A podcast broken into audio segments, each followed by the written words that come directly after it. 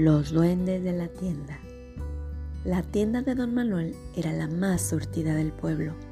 En sus mostradores todo se veía muy bien acomodado. Don Manuel vivía atrás de su tienda. Todas las noches la cerraba con tres candados y se iba a su casa. Una noche, don Manuel y su familia oyeron ruidos que venían de la tienda. ¿Serán ratas? Mañana pongo trampas, pensó don Manuel. Al otro día, cuando abrió la tienda, encontró todo patas para arriba. Aquello era un verdadero desastre. La mercancía de los mostradores estaba tirada en el suelo. Los sacos de maíz y frijol despanzurrados. Los tomates apachurrados. Esa noche, don Manuel estuvo muy atento a cualquier cosa que se oyera.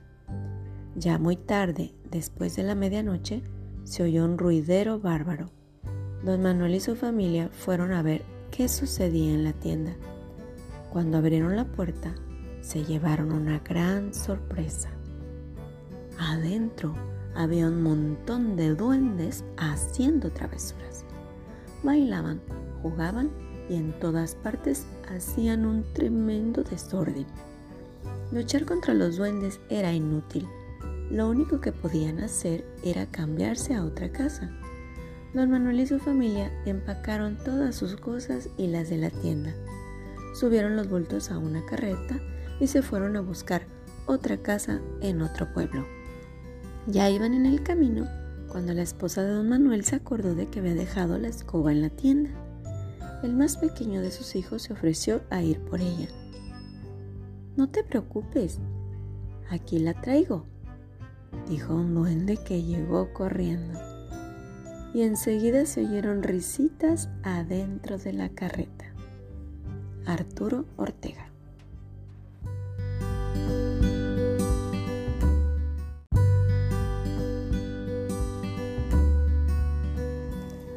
Se me ha caído un diente. La princesa tenía unos dientes estupendos. Todas las mañanas los contaba y después se los cepillaba. La princesa tenía 20 dientes.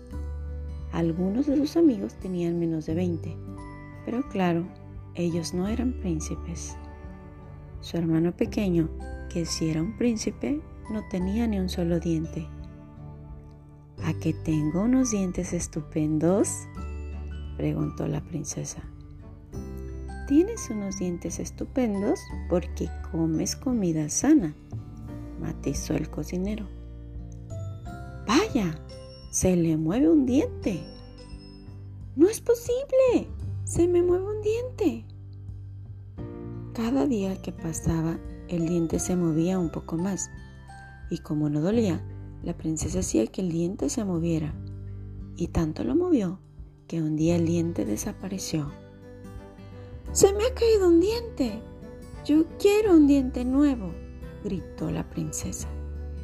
En palacio todo el mundo comenzó a buscar el diente, pero no lo encontraban. Yo quiero mi diente, gritó la princesa. La princesa quiere su diente, gritó la doncella. No pasa nada, ya lo he encontrado. Lo tiene mi hermano, Tony Ross.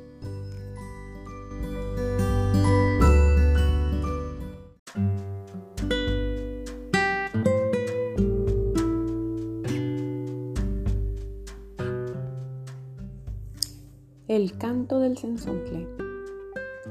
Cuando todo el mundo era nuevo, el gran señor del monte llamó a todos los pájaros.